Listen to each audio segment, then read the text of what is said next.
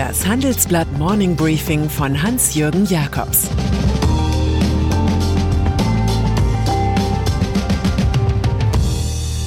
Guten Morgen allerseits. Heute ist Mittwoch, der 8. Januar. Und das sind heute unsere Themen. Der heimliche Bundesfinanzminister.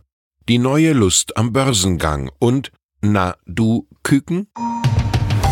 Im Prinzip war Vizekanzler Olaf Scholz bereits reif für den Rücktritt, als ihn die eigenen Genossen bei der Wahl zum SPD-Chef durchfallen ließen. Gekürt wurde dann einer, der auch mal Finanzminister war, wenn auch nur in Nordrhein-Westfalen, nicht im Bund. Die Rede ist von Norbert Walter Borjans, dem Mann mit dem Robin Hood Flair, seitdem er in der Schweiz Steuer-CDs aufkaufte. Ins Amt führt sich No Wabo, wie er auch genannt wird, mit finanzpolitischen Böllern aller Art ein.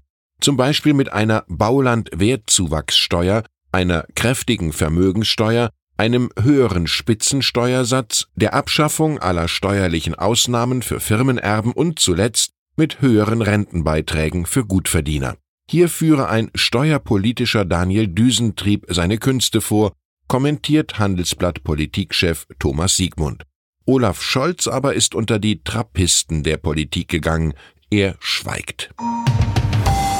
Der frühere Verfassungsschutzpräsident Hans-Georg Maaßen gilt als jemand, der sich eine Kohabitation zwischen CDU und AfD gut vorstellen kann. Seine früheren Kollegen in der Behörde dagegen werden von den rechtsextremen AfD-Lern verklagt. Dem WDR und NDR sowie der Süddeutschen Zeitung liegen zwei Klageentwürfe vor, die Ende der Woche beim Kölner Verwaltungsgericht eingereicht werden sollen. Demnach sollen die selbsternannten Verfassungsschützer von der AfD gezwungen werden, den völkischen Flügel sowie die Jugendorganisation Junge Alternative nicht länger als sogenannte Verdachtsfälle zu führen. Wer sich in Großstädten umschaut, wird immer mehr Ladestationen entdecken, an denen E-Autos hängen. Doch das ist alles nur ein matter Anfang. Wenn Europa seine Klimaziele wirklich erreichen wolle, müsste es die Zahl der Ladepunkte von derzeit 195.000 auf mindestens 1,3 Millionen steigern. So steht es in einer Studie von Transport und Environment der Dachorganisation europäischer Umweltverbände. Insgesamt seien für die eine neue Infrastruktur bis 2030 Investitionen von 80 Milliarden Euro nötig, zitiert der Tagesspiegel aus dem Dokument.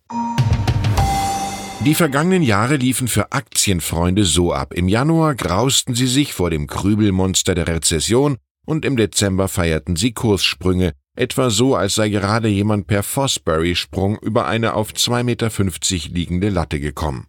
Doch auch wenn der DAX 2019 über 25 Prozent gewonnen hat, wagten sich nur insgesamt vier Firmen aufs Börsenparkett. Das halten wir in einem Report fest. In diesem Jahr soll sich das ändern dank Siemens Energy, Vitesco von Continental, Wintershall Dea, Springer Nature oder Thyssen Aufzüge. Zehn IPOs in Frankfurt lägen durchaus im Bereich des Möglichen, orakelt Nadia Picard vom Beratungskonzern PricewaterhouseCoopers. Nach dem Motto viel Feind, viel eher haben die USA nun auch einen größeren Konflikt mit den Vereinten Nationen.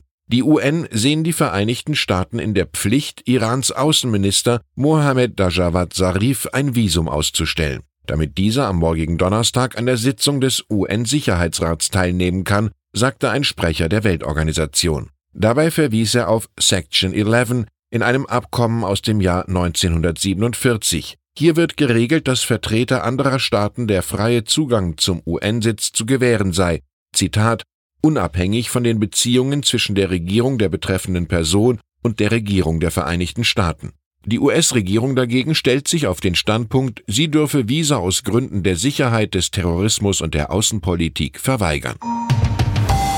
Trump oder nicht Trump, das klärt sich 2020 genauso wie die Frage United Kingdom ohne United Europe?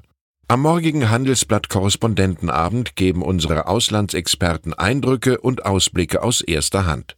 Die Kolleginnen und Kollegen aus Brüssel, Sao Paulo, New York, Tel Aviv und Peking übernehmen dabei die Hauptrollen. Und wir schalten live zur CES nach Las Vegas. Die Veranstaltung in der Düsseldorfer Town Hall des Handelsblatts mit Nicole Bastian als Moderatorin ist seit Wochen ausgebucht, dennoch ist es mir gelungen, zwei Karten für Sie zu ergattern schreiben Sie mir bitte an jakobs at morningbriefing.de. Den Abgang des einstigen Übervaters Carlos Ghosn, der in Japan zeitweise ins Gefängnis wanderte, hat Renault nicht überwunden. Als CEO konnte sich Nachfolger Thierry Bolloré nur zehn Monate halten. Jetzt wird sich wahrscheinlich ein Mann auf den Schleudersitz platzieren, der zehn Jahre für den VW-Konzern arbeitete, zuletzt als erfolgreicher Chef von Seat, Luca De Meo. Der 52-Jährige ist gestern aus all seinen Funktionen ritsch ratsch ausgeschieden.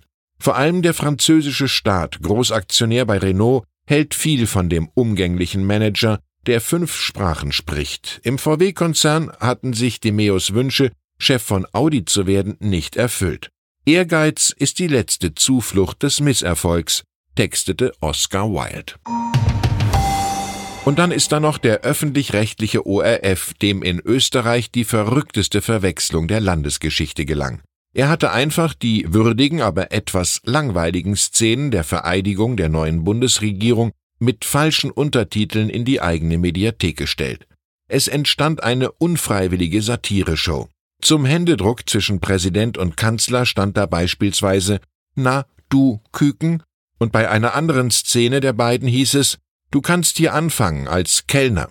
Mal tauchte Danke Papa auf, mal Mama hat nichts dagegen, der Fehler passierte, weil zu dem Zeitpunkt der Vereidigung eigentlich die Telenovela Alicia Folge deinem Herzen gezeigt werden sollte. Die Schmachtserie Verbotene Liebe wäre als TV-Basis vermutlich noch ungelegener gekommen. Ich wünsche Ihnen einen unterhaltsamen Tag, besser als Koch, denn als Kellner. Es grüßt Sie herzlich Ihr Hans-Jürgen Jakobs.